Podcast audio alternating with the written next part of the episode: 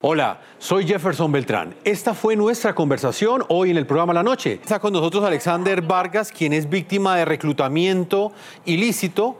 Eh, cuando tenía 10 años, eh, las FARC se lo llevó, eh, se lo arrebató a su familia y hoy nos acompaña para analizar desde su perspectiva de víctima esta decisión que ha tomado la JEP de citar a 15 cabecillas o 15 escabecillas de las extintas FARC. ¿A usted cómo lo reclutan? ¿Cómo termina usted al interior de un grupo criminal? Eh, bueno, la versión que va a entregar Alexander, eh, casi todos los que han pasado por este proceso de reclutamiento forzado ilegal de menores tenemos versiones diferentes.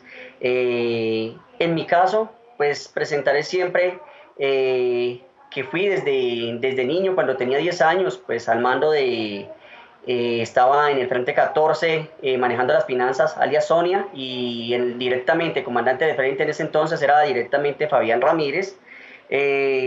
Pues pasaremos siempre que fue una violación de derechos. ¿Cuándo fue la primera vez, Alexander, que usted disparó un fusil? ¿Cuántos años tenía? Creo que yo tenía, eh, no había completado los 11 años, ya estaba disparando, era una pistola porque no estaba en la condición todavía del, fusil, no había pasado por la escuela básica móvil del bloque sur. Eh, empecé pues obviamente a hacer polígono, creo que me pesaba demasiado, eh, fue demasiado fuerte, creo que entra uno como en shock, no sabe cómo va a reaccionar cuando escucha ese boom, siendo un niño, uno no está preparado para esto y se imagina uno, bueno, este fue el primer polígono, ¿cuándo será que me va a tocar dispararle en la frente a, una persona de verdad? Entonces creo que desde, desde antes de cumplir los 11 años ya entra uno como en ese show, ahorita cuál es el siguiente paso, este fue un tiro falso, ahorita cuál será el tiro que de verdad es el que le va a causar daño a una persona. Alexander, eh, reconstrúyame el momento en el que usted se separa de su familia teniendo tan solo 10 años y termina al interior de un grupo criminal.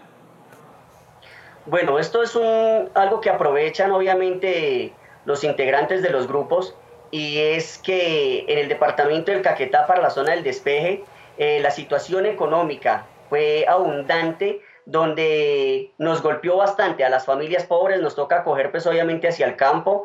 Eh, no es un secreto que el departamento del Caquetá es un auge en la coca, en el caguán, y pues obviamente uno de niño es muy difícil trabajar para sostenerse porque allá todo el mundo tiene que aportar en la casa y pues al ver de que tengo necesidades se empiezan también a aprovechar de que me brindan la posibilidad de yo tener una loción, tener un desobrante, tener plata, tener poder, no trabajar. Entonces creo que esa fue una de las formas con la que eh, Sonia es la que me induce y pues con esta, con esta forma ya me empieza a llevar a decirme que me va a dar poder y que voy a salir pues muy pronto también de la organización, pero cuando uno se da cuenta ya, ya dentro de la escuela básica móvil del bloque sur, cuando uno pregunta cuándo va a salir, eh, la respuesta que uno le van a dar es que cuando le bajen la papaya. Entonces uno ya tiene que empezar a olvidarse de la familia, fueron bastantes años de angustia para mi madre, para mi familia, porque nunca supieron nada de mí. Eh, siempre que iban a preguntar, pues negaban mi existencia. Para mi familia, en algunas ocasiones estuve muerto. Entonces creo que aquí no es tanto a veces el sufrimiento de uno allá, cómo voy a salir, sino que también la angustia es de los papás que se preguntan si sus hijos viven o no viven, que es lo que tenemos hoy en día muchos papás que no saben qué pasó con la suerte de sus hijos.